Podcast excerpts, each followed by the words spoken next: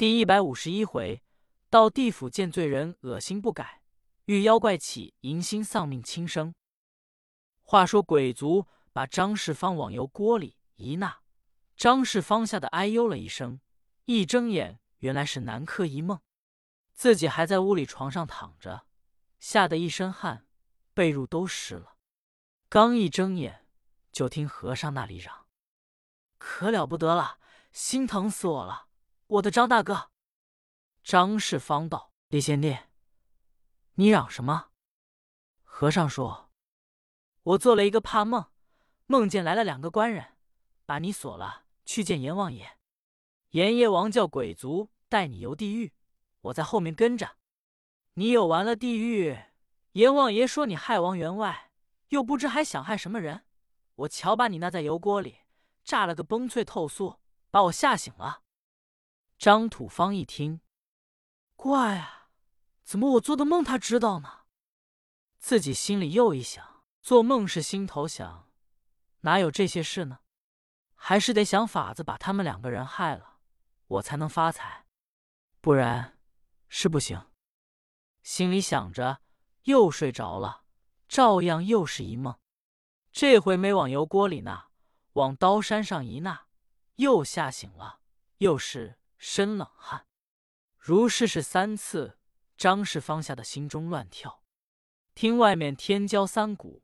张世芳一想，我别在这睡了，这屋子有毛病，再睡的把我吓死。想罢，翻身爬起来说：“二位贤弟，你们睡吧，我要走了。”王权也醒了，说：“张大哥，半夜三更你上哪去？”张世芳说：“你别管。”我是不在这了。王权说：“既然如此，你叫家人并门。”张世芳穿好了衣裳，跑出来叫家人开门。众人都刚睡着了，起来给他开门关好，没有一个不骂他。本来这小子素常就不得人心。张世芳出了永宁村，一直来到海棠桥，抬头一看，秋月当空，水光四镜。正在残秋景况，金风飘洒，树间枝叶都发黄了。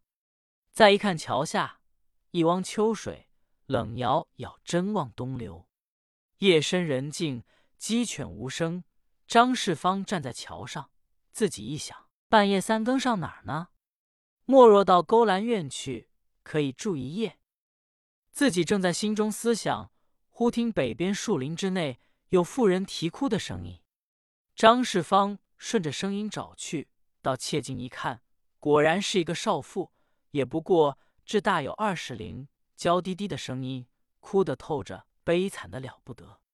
张世芳借着月光一细看，这位妇人真是花容月貌，窄小金莲不到三寸，撑得起峨眉杏眼，芙蓉白面，头上脚下真个实成人才。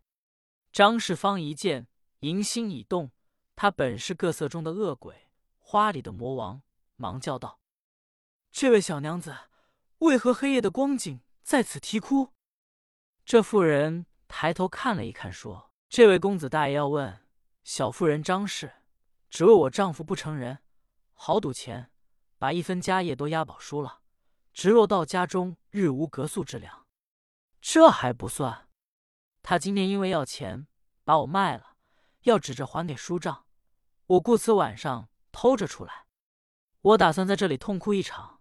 我一上吊，就算完了，一死方休。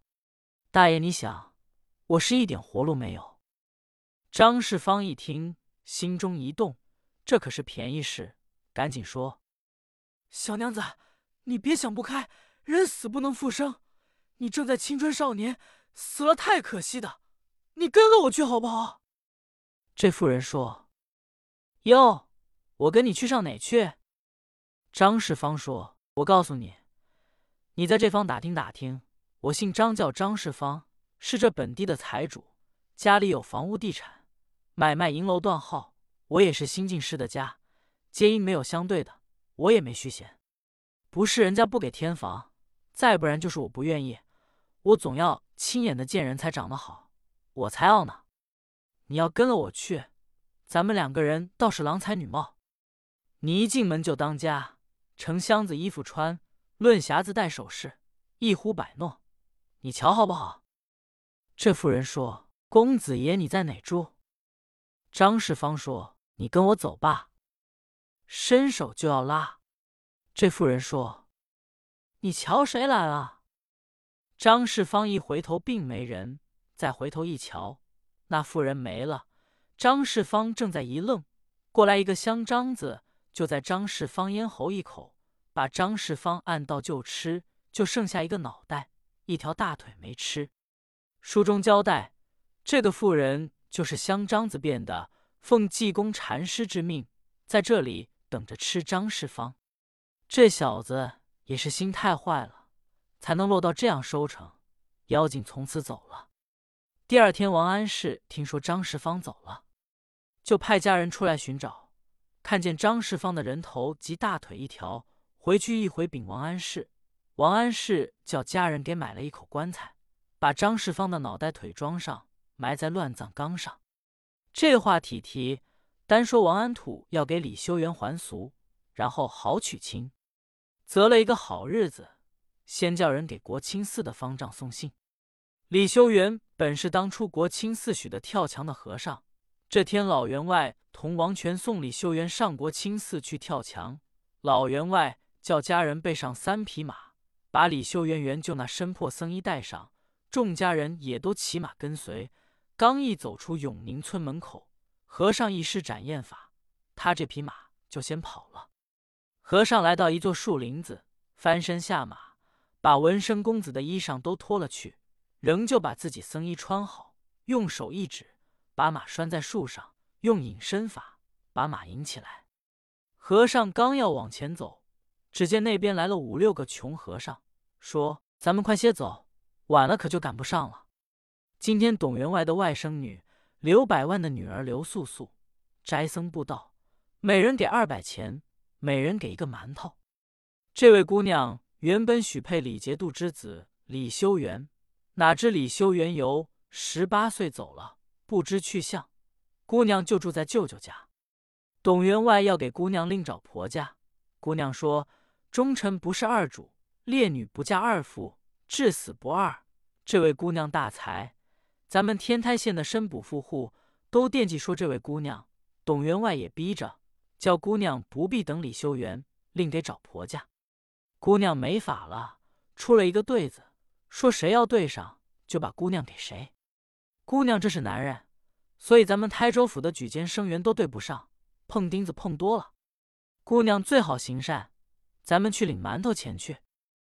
济公听见这片言语，知道这是未过门的妻子。济公便赶过去说：“辛苦辛苦，咱们一同走。”众和尚一看，说：“你也是去领馒头上董家庄吗？”济公说：“可不是吗？”说着话，眼前不远，出了这树林子，就是董家庄。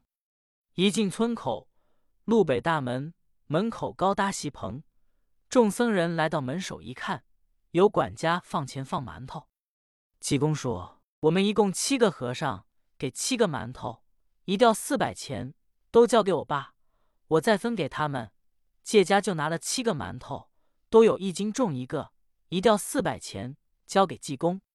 济公拿着说：“馒头你们自己拿着，钱到那边慢慢分去。”说着话，一瞧门内摆着一张桌子，上面有笔墨砚，压着一条对鱼，是十一个字，都有宝盖。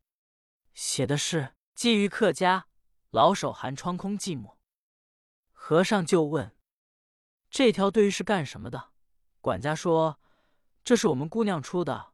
我们员外说了，要有老头给对上下联，任意门干亲；要有借道给对上，我们员外给修庙；要是文生公子给对上，只要年岁相当，情愿把姑娘许配他。”这个对子把我们本地念书人难住多了。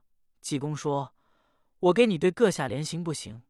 管家说：“你能有这个才学，能配上下联，我们员外给你准修一座庙。”和尚拿起笔来就写，写完了，管家拿进去，叫婆子交给姑娘。姑娘一看，连声赞美，真乃奇文妙文绝文。